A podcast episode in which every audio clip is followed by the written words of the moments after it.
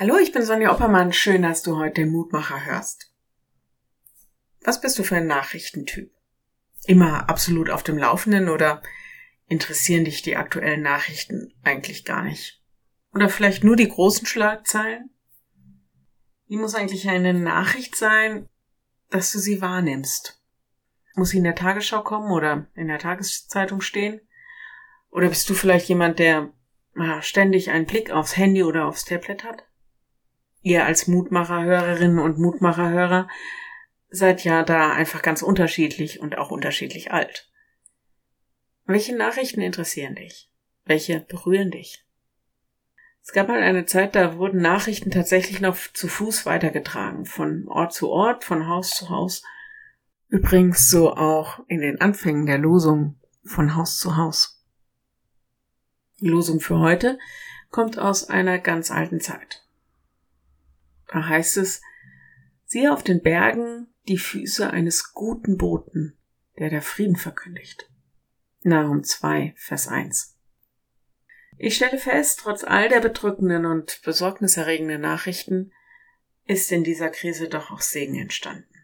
Die gute Nachricht vom Frieden, den Gott mit uns vorhat und von der Liebe, die er zu uns empfindet, hat sich ganz neue Kommunikationswege gesucht. Heute vielleicht diesen, dass er dir mir über Telefon, Smartphone, Tablet, PC, whatever, dass er sagen lässt, Gott hat Frieden mit dir vor. Gott liebt dich. Und er sieht dich und er hat Gutes für dich im Sinn. Also, hab Mut, hab Hoffnung. Ich lade dich ein, noch mit mir zu beten. Lieber Herr, danke, dass du uns erreichst in dieser modernen Welt mit deiner uralten Botschaft der Liebe und des Friedens.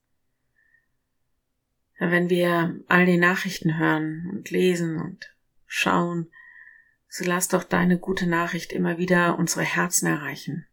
Lass uns Hoffnung und Kraft bei dir finden. Lass uns deiner Liebe Glauben schenken und deiner Zukunft vertrauen. Herr, wir bitten dich für alle, die irgendwie in der Kommunikation mit anderen stehen, dass sie reden und schreiben und sagen, was andere aufbaut und nicht zerstört, dass ihre Worte helfen, Freiheit, Friede und Leben zu ermöglichen.